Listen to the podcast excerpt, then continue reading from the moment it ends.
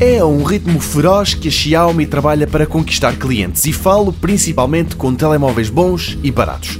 Ontem foi um desses dias. A fabricante chinesa mostrou um smartphone que, na melhor e na pior das tradições da Xiaomi, se inspira tanto nos iPhones que mais parece ir além da legalidade mas são os tempos que vivemos. Assim, o Mi 8, desvendado ontem, tem uma versão chamada Explorer Edition que inclui no entalhe, no topo do ecrã, uma câmara infravermelhos que permite o reconhecimento facial em 3D.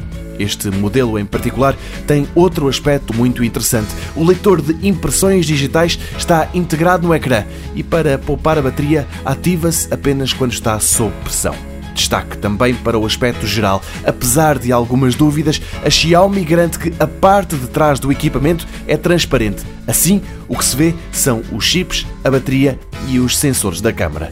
Este modelo do Mi 8, o mais avançado, custa cerca de 500 euros na China. Depois, há a versão normal, que partilha com o mais avançado, por exemplo, os 128 GB para armazenamento, 6 GB de RAM, um processador poderoso, o Snapdragon 845, um ecrã de 6,2 polegadas e ainda uma antena GPS capaz de triangular a posição de uma forma três vezes mais precisa do que o GPS que existe na maioria dos telemóveis. Nas câmaras, a principal é composta por um sensor duplo de 12 megapixels e a das selfies é de 20, diz a Xiaomi. O preço deste Mi 8 simples em Pequim vai rondar os 360 euros. Por cá, ainda não se sabe quando, nem um nem outro estarão à venda.